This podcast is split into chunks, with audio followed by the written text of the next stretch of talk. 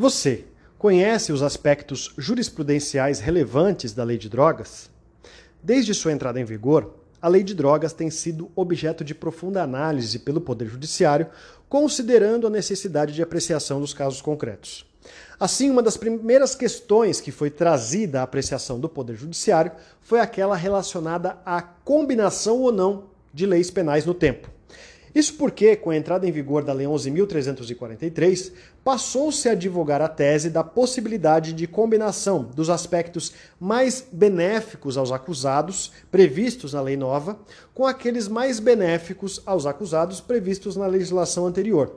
O STJ, em entendimento sumulado, súmula número 501, definiu pela impossibilidade de combinação de leis penais no tempo. De acordo com o entendimento do STJ, prevaleceu a tese da aplicação da regra geral da retroatividade da lei penal mais benéfica. Assim, analisado o caso concreto, deve-se verificar se a aplicação da lei nova, na sua íntegra, favorece o acusado. De modo que, sendo positiva essa resposta, deve ser aplicada a lei nova na sua íntegra, sendo vedada a combinação de leis.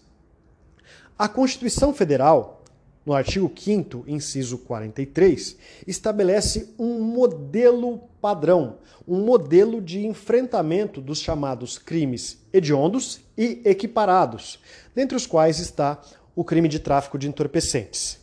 De acordo com esse dispositivo da Constituição, esses delitos são considerados inafiançáveis e insuscetíveis de graça e anistia. A legislação infraconstitucional, ao tratar do tema, trouxe algumas restrições adicionais, algumas situações mais gravosas aos acusados de crimes eh, relacionados ao tráfico de entorpecente, os equiparados e os hediondos. Essas restrições adicionais, esses, essas hipóteses mais gravosas, passaram então a ser questionadas no âmbito eh, do Poder Judiciário de modo que o Poder Judiciário teve que responder a essas questões na análise de casos concretos. Assim, por exemplo, uma das primeiras questões que foi objeto de apreciação foi aquela relacionada à possibilidade ou não de progressão de regime dos condenados por crimes hediondos e equiparados. Isso porque a lei de crimes hediondos previa a fixação de regime integralmente fechado. A jurisprudência, então, se sedimentou no sentido de que essa vedação à progressão de regime feria o princípio constitucional da individualização da pena e da proporcionalidade.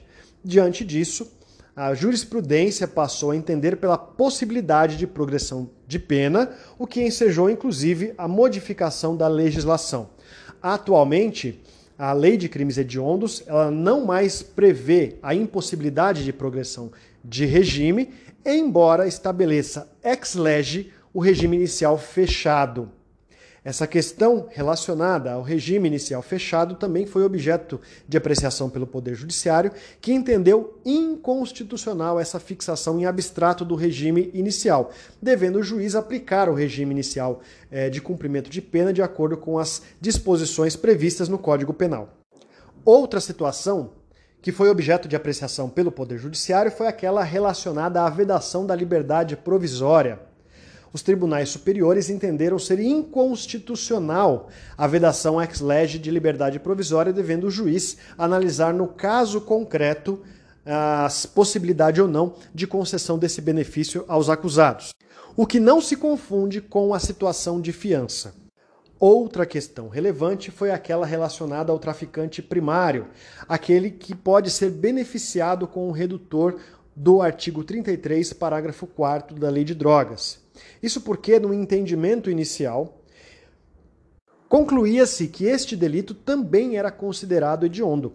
Todavia, a jurisprudência do STF passou a entender que este delito do traficante primário, que não se dedicasse a atividades criminosas, era um crime não equiparado, não considerado hediondo, o que motivou inclusive a revogação de uma súmula do STJ e a apreciação, a reapreciação dessa questão no âmbito do tema 600, definindo-se então pela não incidência da lei de crimes hediondos em relação ao traficante primário.